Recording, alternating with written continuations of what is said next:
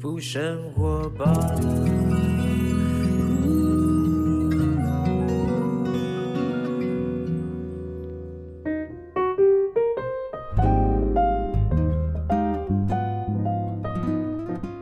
今天呢，要访问这位啊，是这个柚子医师，人称柚子医师啊。为什么呢？因为他开了一个呃诊所啊，叫做柚子小儿科诊所，他是里面的院长陈慕容柚子医师。哎，主持人好，听众朋友大家好。哎，柚子医师他，我因为我现在就坐他前面嘛，他真的看起来像儿童节目主持人，就小朋友会很喜欢他的脸哦，就很和蔼啊，很亲切的样子啊。为什么取叫柚子？跟水果有关系吗？哎，对这个问题，其实当年我刚出道的时候，很多人这样问我哈，讲刚出道很有趣，有些人甚至以为我是果农哈。我们必须这样说哈，以往大家开诊所哈，总是会说陈慕容诊所哈，就说用医生的名字当诊所的名称。那我当年就觉得，哎，这样好像想要改点新的创意，然后就改叫陈昭荣诊所。没错没错，我就想说，嗯，好，那我希望我的诊所是小儿科医师，我希望能够保佑小孩子。哦，护佑小孩幼子幼子，对，所以我说，哎，保佑护佑，那我就取一个水果叫做柚子小儿科，但实际上我是希望保佑护佑小孩子，那。其实这几年没什么人问我这个问题了啦，哈，甚至有的时候上节目，人家就说：“哎，你卖水果卖的好好的，怎么也来谈这个小朋友的 教育呢？”对，我的访纲上面写柚子是那个柚子啦，哈，对，真的是真的是柚子，哎，就原来是柚子保护孩子，要保佑孩子啊，哎，陈医师，我我想请问一下哈，我们都知道你本身呢，你是毕业于中国医药大学的西医学系哈，那么也是台湾的儿童过敏、气喘以及免疫学会的专科医师，甚。至于呢，更是前长庚儿童医学中心的小儿科以及过敏气喘的专科主治医师。你有这么多的头衔，其实你从以前就在针对儿童，而且你有一个专门的项目，就是气喘过敏，是这是一个科目，是不是？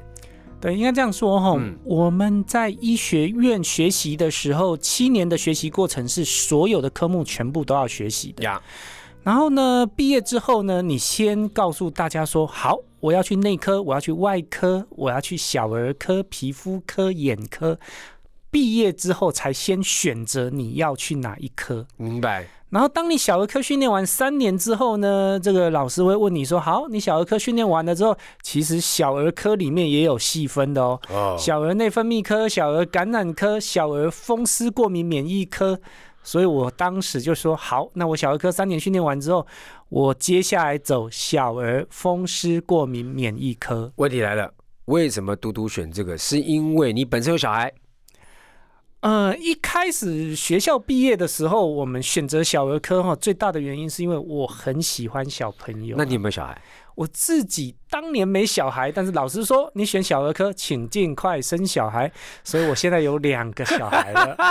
所以你本身喜欢小孩？对，我本身非常喜欢小孩子。OK，那你那那你现在读的是这个什么什么科别？小儿风湿过敏免疫科。哎，小儿风湿过敏免疫科完全戳中我哈，因为我是一个过敏体源，跟从小气喘到大的人，所以你的小孩子，你是因为台湾普遍因为气候的问题，好像台湾的小孩都会遇到这个问题，对不对？季节转换就会遇到这个风湿啦，什么什么气喘啦、过敏啦，好像是这样哈。嗯，过敏这件事情真的非常多了哈。单纯讲皮肤过敏，十个孩子就有一个。对。然后如果要讲气管敏感、气管过敏，大概五个孩子就有一个。然后再进一步讲鼻子过敏、流鼻水、打喷嚏，对，两个小孩就有一个，所以比例是非常非常多的。所以很多的孩子会遇到这样问题。那选择这个科，你以前在做这个诊所的时候，应该天天都是一季节转换的时候，可能是你的旺季吧？嗯，因为其实哈，真的在基本的诊所哈，你说如果说病人需要多，当然是疾病。比较盛行的病人会稍微多一点，是那大部分就是以往就是感冒啦、过敏这两个为大宗，然后所以这个过敏科真的病人会稍微多一点。哎，那医师我问一下，柚子医师是这个像我们现在是冬转春，好，是不是每一个季节变换都是一个过敏的一个时节？嗯，其实哈，我常常都说哈，人体哈不怕很热，也不怕很冷，它就是怕忽冷忽热了啊。好，所以呢，其实季节变化哈，一下子你就觉得出大太阳了，大家应该要穿个短袖了。嗯，然后新闻报道又告诉你说，哎，寒流过几天又要来了，你根本就不知道怎么穿衣服。所以的确哈，真的季节变化的时候呢，是我们在疾病哎还蛮多疾病比较容易盛行的时候。好，那孩子现在是最容易呢，是哪些的疾病会找上孩子们？啊，其实我觉得小朋友的疾病哈，我们要分两个大方向来区别了哈。嗯，一个忽冷忽热，免疫力比较差，病毒细菌比较活跃，所以有一组叫做感染性的疾病。然后另外一组呢，就是过敏性的疾病。嗯，那感染性疾病哈，其实就是以往大家常常讲的感冒，感冒。好啊，以前很多长辈都说。哎，感冒的时候还得吹点冷风啦。对，好像一定要天气冷才会。什么什么，那头发湿了没有吹干呐？哈，实际上哦，感冒这个名词在西医的立场上，还是要有环境中的。病毒感染哈，就是所谓的感冒病毒。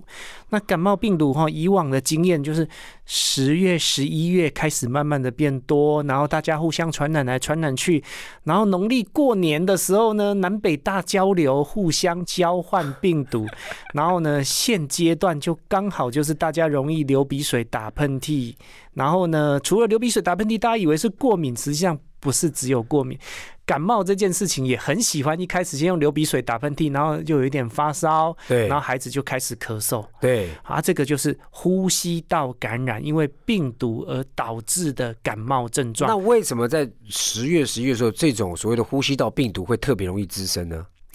啊，其实这些病毒哈，很多病毒它在很。热的环境之下，它没办法生存，不好繁殖生长。OK，那刚好呢，又有一点点下雨、飘雨、潮湿，再加上天气有一点转凉的情况之下，它就开始会活药了。OK，好，不过这件事情哦，其实我也会安慰很多长辈。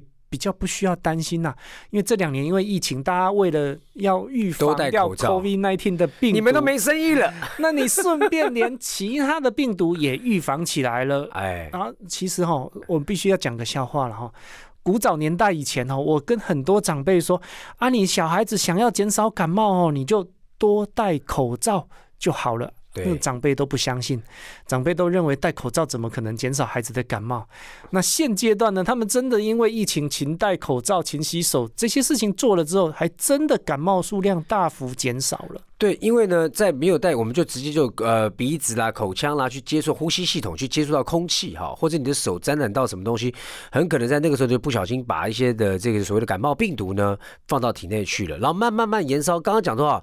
一到了这个大过年期间呢，南来北调哈，病毒大 party，然后呢，整个这个寒假结束之后一上学说哇，同学之间交叉感染，所以这个时候是高峰期。对，以往哈，每次只要是例如说是寒假放完，开始上学，开学的那两个礼拜哈，真的大家就是就 combo，很多人就开始感冒了，甚至我们又问那个幼稚园的小朋友说，你们班上有没有人也在吃药？哎，有哎，那个妈妈都要拿一堆药带给老师，说中午要准时喂孩子吃药。我觉得你的问的方法错了，你们。学校当中哪一个同学现在没有在吃药的？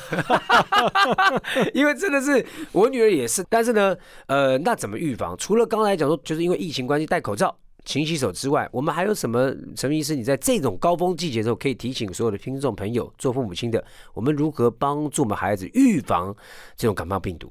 对，其实我们就直接集中在感染性疾病这种病毒细菌的感染哦，真的。我们讲要预防，都不是要多花钱的，然后以往都说什么吃什么好贵好贵的东西才可以怎么样预防？实际上，我们这几年的经验就知道了，哎，戴着口罩，勤洗手，然后呢，尽量跟孩子讲说，来，平常手没有洗干净，永远不要摸你的眼睛、鼻子、嘴巴。哎，对我跟你讲，我最近发现一个事情。就是因为的大家太常戴口罩，他们手控制不住，他们摸一摸会摸眼睛。我连续在这上两个月当中，女儿或者我妹妹的小孩得针眼，就是也是一样摸到脏的东西，然后没有把手洗干净就摸眼睛。对，因为这些疾病哈，其实除了皮肤疾病之外哈，其他的疾病我们常常都说病从口入。可是除了病从口入之外哈，人体就是眼睛也是结膜，然后也是那个皮肤的黏膜，是，然后鼻子。跟嘴巴，这些都是病毒细菌容易进去人体的管道。所以当你在外面东摸西摸，手没有洗干净，偏偏又觉得眼睛痒，想要去揉的时候，这些细菌病毒也很容易经由眼睛的黏膜进去到眼睛里去。明白。所以呢，不见得是揉眼睛就得针眼，揉眼睛也会感冒的。也会，对不对？以往常有一个疾病叫做红眼症，哎，好，其实它是一个叫做腺病毒感染，比较常见的就是说你去游泳啦，然后呢也是游泳池的水不清洁，甚至于说你去揉眼睛，或者说人家打喷嚏在手上，哎呦，你跟他握手，哎呀，你好，你好，你好，又揉自己的眼睛，其实这个病毒也会进去到自己身体里面，造成自己身体疾病的产生。我听到不哈？但是呢。这个春季也是一个过敏好发的一个季节，非常容易过敏的，尤其鼻子，哇，早上起来像这个气象台一样，哈啾哈啾哈啾，哼哼哼，流鼻水什么什么，各种过敏，皮肤痒了哪里痒？哎，医师啊，是这个季节怎么办？我们面对这种季节又怕孩子很常过敏，对，其实我们大家先把过敏两个字哈，先把它清楚的定义起来，然后。呃，我们人体哈，其实会有一个对外界的物体自然的防御机制。好，例如说，啊，我遇到病毒，我身体里面会有一些免疫细胞去打架。那我遇到细菌，我也应该要去抵抗，去把它推动推出去。但是呢，过敏其实它的意思叫做过度敏感。有些东西其实正常来讲对人体不会有坏处。但是呢，你的身体就把它当做坏人，就开始跟他打仗。举例来说，你家里养了一只狗、一只猫，然后那个狗毛、猫毛飘散在环境中，那照道理你说，这个狗毛、猫毛如果吸到呼吸道里面去。啊，照道理也不会造成人体怎么样的不舒服才对。壳毛球。哦，对对对，太多了啦，太多壳毛球，把狗毛当食物来吃了才会这样子。对，好，那这问题是身体就觉得啊，它是坏东西啦，我对它过度敏感，所以比较常见在台湾的过敏源就是，哎，尘螨啊，然后花粉，嗯，霉菌。狗毛、猫毛，好，这些东西呢？正常情况，你身体如果不要对它有太多的反应，它可能对身体没有什么坏处。但你身体对它有超出理想的反应，叫做过度敏感。好，所以大家知道过度敏感之后，就可以理解说。春天春暖花开，花粉飘散在空气中，然后家里面这个窗帘、床单、床罩、地毯尘螨飘散在空气中，然后呢，可能例如说养狗、养猫这些东西就造成你鼻子过敏。那鼻子过敏就是早上起床打喷嚏、流鼻水、鼻子痒、眼睛痒、揉鼻子、揉眼睛，甚至于说进一步影响到气管敏感。哎，咳嗽咳不完，人家感冒咳一个礼拜，你咳一个月。嗯，人家一整天都咳，你就是半夜特别咳，这个都是气管敏感。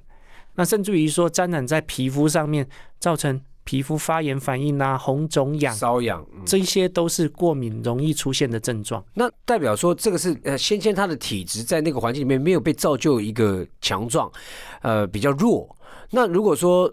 感觉上就是说，如果从小到大就养狗养猫，我小孩子应该就很适应了。我从从小到大呢，可能附近就种花种草，他应该就蛮适应的。可是因为太过度保护，在一个状况之下，好像吴成俊一样在 在在养小孩，你随便丢到一个地方说哎呀过敏了哈，是不是有这个逻辑？所以说不要弄得太是这样吗？啊，这个哦，其实从以前在全世界的研究理论来讲哦，都分为两大派了。嗯，一部分就是说你要勤打扫，嗯，然后你要让环境尽量清洁。对。那另外一大派就是说垃圾家、垃圾多，对对对对，然后家里面不需要太清洁。其实都各有各的说法，但是呢。目前也有一派的理论特别在讲说，呃，适度的清洁，不要让细菌病毒侵犯你。但是呢，如果这些是合理的环境，你真的可以考虑慢慢的去适应它。明明白。这也是为什么以往有一个治疗身体过敏的方法，叫做减敏疗法。啊，减减低过敏，减低过敏就是，哎，我对什么东西过敏，我少量的刺激一点点，有一点反应的啊，再过一阵子再少量的刺激，时间久了之后，你身体反而对这个过敏物质没有什么反应。明白，这个是两大派的说法，各有各的理论基础。那如果说我家小孩就比较容易，他就太过敏，他太过分敏感了哈，那我们怎么样来帮助他呢？有什么很具体的方法？现在就是听众朋友就可以直接哎学着去做做看。好，如果速度要见效的快，那我们真的就是减少接触过敏源。哦，那就要打扫了。你现在就是明白的，就是我接触这个东西就是过敏。你说来来来，我让你减敏疗法，结果你半年、一年、两年时间好久才适应。嗯，那你现在就是超级严重的不舒服。好，那我就是减少过敏源的接触。例如说你是尘螨的过敏，你就家里面床单、床罩常换洗。绒毛玩挖尽量减少，甚至于说窗帘尽量用那个百叶窗式的，而不是布窗帘。然后呢，地毯尽量拿掉。好，这些就是减少过敏源的刺激。明白。然后呢，这个认真的打扫，让家里面灰尘减少。然后浴室的水呢，也尽量能够保持干燥，不要让霉菌。的成长，好，这些就变成说，这个过敏原先减少掉。是，那如果这些还是没有办法把他的症状再稳定下来，那我们可以去找医生，用一点点的药物来协助帮忙。哦，叫他不要那么容易过敏了。刚才我觉得听这个陈医师这样讲，我觉得哦，在家里面就可以注意了啊。其实马上就可以实际行动了嘛，你就把绒毛的玩具要降低嘛，哦，窗帘改一改啦，地毯收一收啦，尽量让这个常常去吸尘哈。有些那个吸尘器有没有有加水分子的那种去打哈，把那个尘。螨给吸掉，maybe 也是有用了，帮助自己的孩子或者什么之类的。哎，等下，医师有话要讲，他就说听到这个吸尘器，他说哦，来来，医师怎么说？医师怎么说？关于吸尘器这件事情哈，其实从以前到现在。各式各样的研究真的还蛮有趣的啦。对，以前我们用扫把扫嘛。对对对。那扫把扫，发现说我们叫小朋友要帮忙打扫家里，就发现说小朋友就过敏就很严重。对。然后我们现在就说好，那大家戴着口罩打扫。对。或许状况会好一点。那接下来人家就说好了，那那我用吸尘器好不好？结果呢，他们发现说，嗯，我用吸尘器吸。前面把灰尘啊这些脏污吸进去，可是吸尘器永远屁股会把风吹出来的，所以呢，即使你把那些比较大的分子的灰尘吸到机器里面去，它屁股后面吹出来的风还是可能把一些脏污带动到空气中。所以后来人家研究说，好，那我吸尘器的过滤网要弄得高级一点，对，里面吸进去的所有脏东西就全部就留在机器里面。然后外面吹出来就纯粹只是风。我懂你在讲什么呆什么神的。呃，不一定啊，我没有讲什么厂牌，但是问题是，这个装这个高级的过滤装置，其实各种厂牌现在好像都有都有都有。但是他们发现哈，其实你后面屁股吹出来的只是还是一样。其实那个风还是会把环境中的，但是我觉得哈，应应该这样讲，就是说至少我们把灰尘还是先处理掉。那可能就是说在使用这样吸尘器当中，还是戴口罩。对，戴口罩要做之外哈，其实你打扫完之后，看看能不能让它稍微静置个半小时，人人体大家先出去晒晒太阳，对，然后再回来，就没想到一出去之后就是春暖花开，又花粉。喂，没有啦，就是说你要转换一下，因为刚刚那个意思是。呃，浅显易懂，大家就知道你在打扫过程中确实会满天的你看不见的细微的粉尘啊，些尘螨都会上扬，所以你不知道。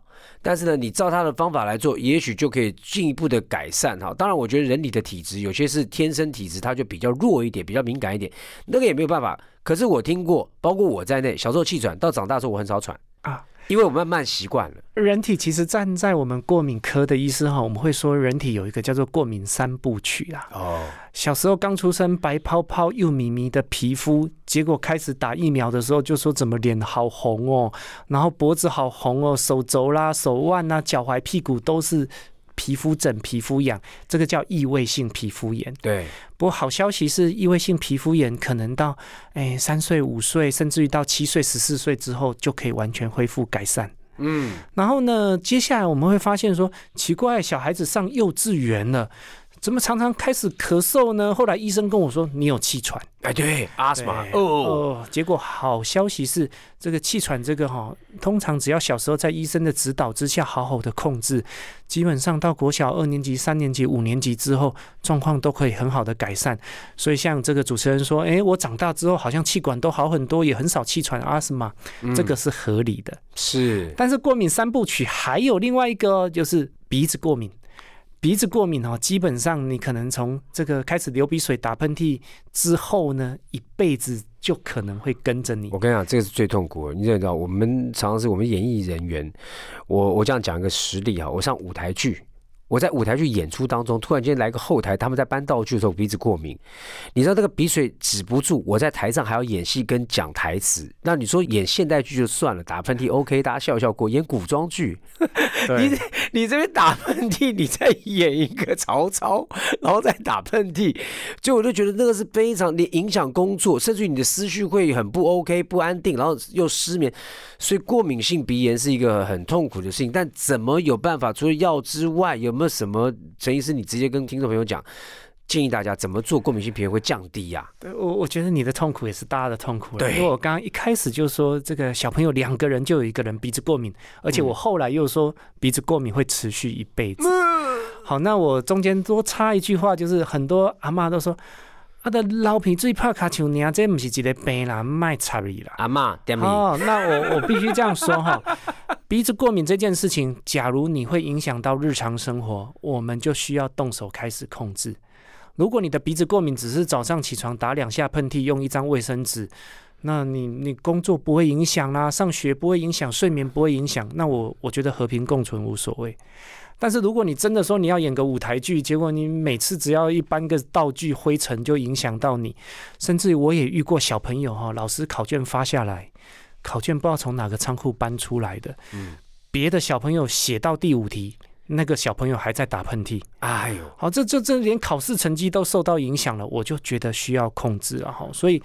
鼻子过敏，第一个减少过敏源，能够说戴口罩啦，减少接触，这个是第一个。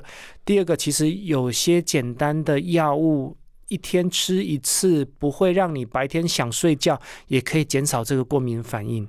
第三个呢，其实还有一个叫做微量类固醇的鼻喷剂，啊，喷在鼻子里面，就像在伤口上面擦药，不会影响到全身，这个也可以帮助你减少过敏。是，那第四个，如果你年纪过大，也可以回到我刚刚一开始讲的，叫做过敏源的减免治疗。诶，每天含一颗在舌下，时间久了，慢慢你适应，接触到这些灰尘尘螨就不会有反应了。明白。还有一种洗鼻器啦。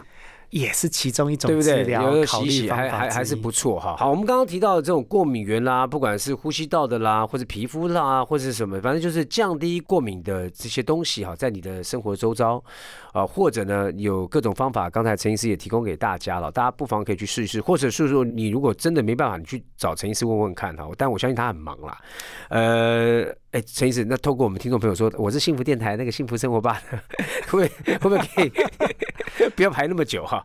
反正 anyway，哎，我开玩笑了。日常生活当中，我们还是很多父母亲需要听到医生的建议啊。那我们如何整体去提升他们的免疫力？饮食啦，或者运动啦，或者什么样的一个良好生活习惯呢？你这边可以建议给听众朋友。哎，我先回应一下刚刚小马哥讲说，幸福电台来的人有没有什么优惠哈？没有，我没有说优惠啦，你又不是买东西，我是说不要排那么久了，必须这样讲哈。哎，所有来我诊所的哈，我常常都会讲说，请跟我讲通关密码，你在哪里知道我的？啊，他说我是幸福电台的观众，我在哪一场演讲听过你的演讲。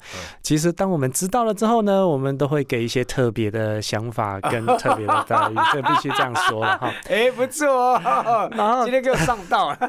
接接下来，我我们必须这样说哈。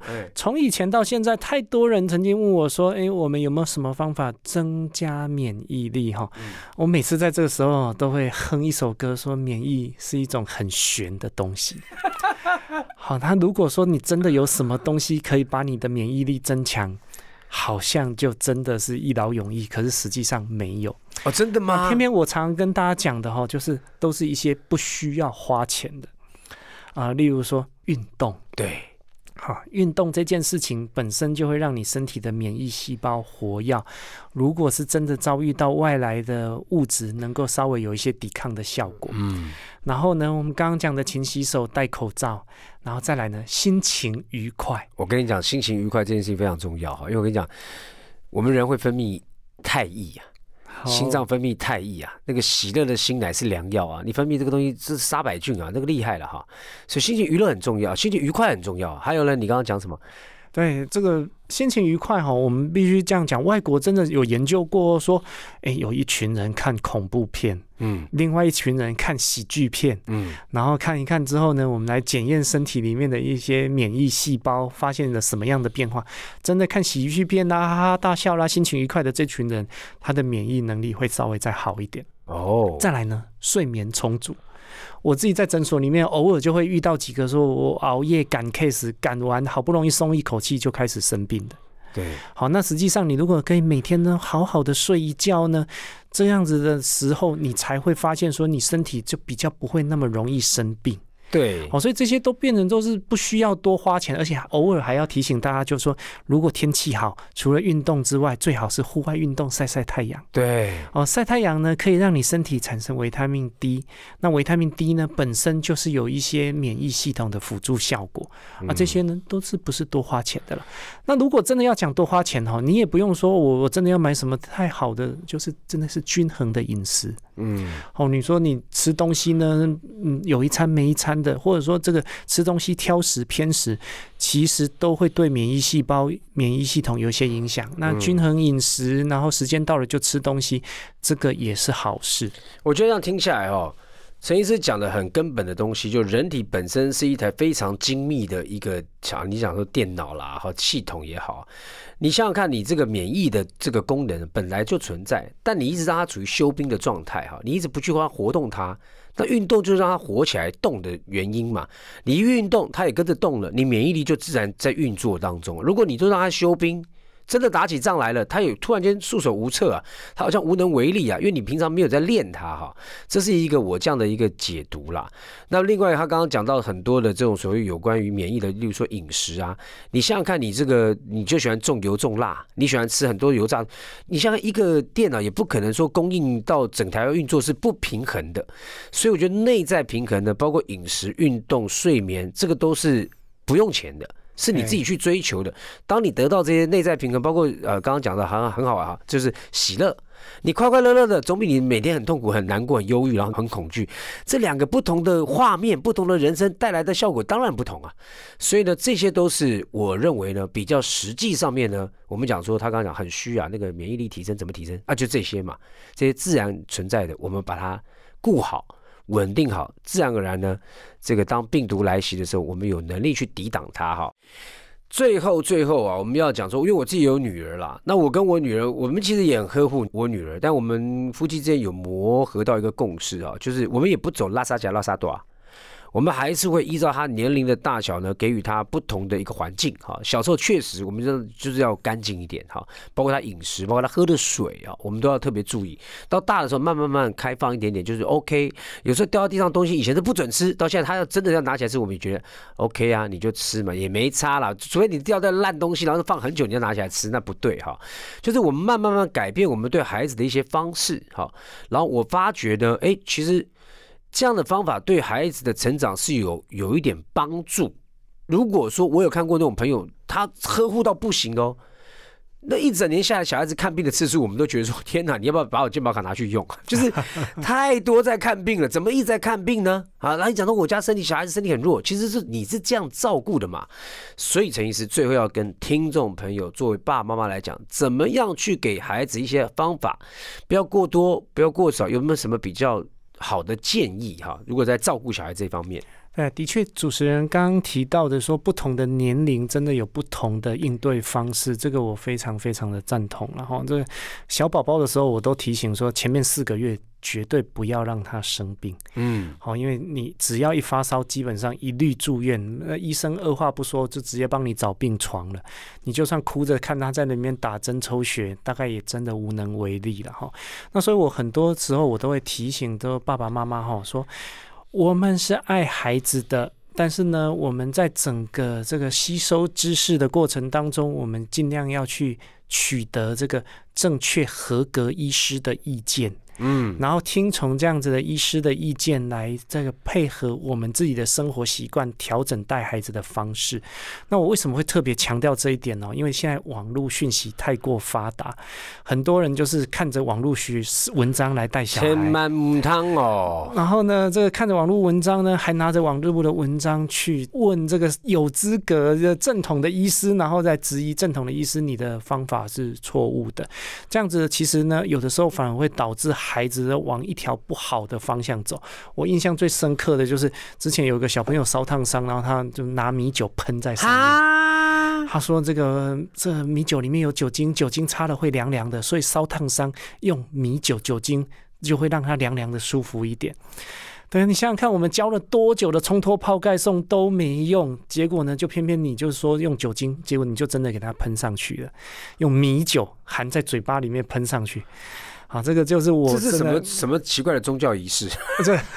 这驱邪驱魔，这太可怕了吧？这个这太可怕了啊！实际上，这个世界哈，这个这些事情啊，在这个大环境里面，甚至于网络讯息啦，或者说一些这个图片啊，每天传达到你家里面长辈的手机里面所在都有。这个我们常常都必须要去解释说，这个是错误的讯息，你不要相信它。那这个。大环境是一个资讯爆炸的时代。然后找一个合格的医师，然后找一个这个相信、信任的医师，好好的听从他的指示，甚至于跟他好好的讨论，才是最重要的。对，因为我想说，一个好的一个儿童医师哈，这个或是家庭医学的等等哦，他其实就是你的好朋友，因为他陪伴你们一起的整个家庭的成长，整个健康哈。我也建议大家，就像医师讲，你找一个你信任的家里面附近的，长期时间跟医师有一个很好的联系哈。因为为什么呢？网络资讯爆炸，很多网络上 po 文的人。Po 的好像煞有其事，但他不用负责任，因为他根本不是个专业的人。他用他自己自身的经验，但全世界有七十亿人口，哪一个人跟哪一个人是一样的都不一样。你不可以拿到一条就觉得这就是一个圣旨哈。No，很多错误就在这当中，因为你不查证、不研究。但查证怎么查？你找专业的查，人家至少有合格执照、合格的资格，他有医学的常识哈。基本上他有资格的人，你去问他哈，我觉得这样比较对啦。不要病急乱投医。医生还没看到，先从网络找医生啊，找不到医生呢，找了一大堆乱七八糟资讯，那就害了自己，也让自己处于一种恐惧的状态里面。这个呢，我就觉得陈医师刚刚讲的非常好，要找陈慕容医师。喂，谢谢，就是就是说，我觉得呢，对孩子有爱心的医师呢，他相对来讲呢，可能你看他幼稚啊，包括他取名字，包括呢，可能他的诊所的一个氛围哈。呃，我觉得就带给孩子一种安全感了。那我们希望啊，所有听众朋友都一样啊。我们在环境呢，我们当然要注意，不是叫你就哎就住的很脏乱，谁要住脏乱的房子？又不是老鼠，又不是蟑螂，就是住要干净好。但是过分要求瑕疵啊，搞不好你自己要先去看一下医师，就是不用那么这样子啊。因为我们人不是住在无尘室里面，反而是你要去对抗它，自己产生一些自然的抗体。自然的免疫力的提升，我觉得那才是健康之道哈。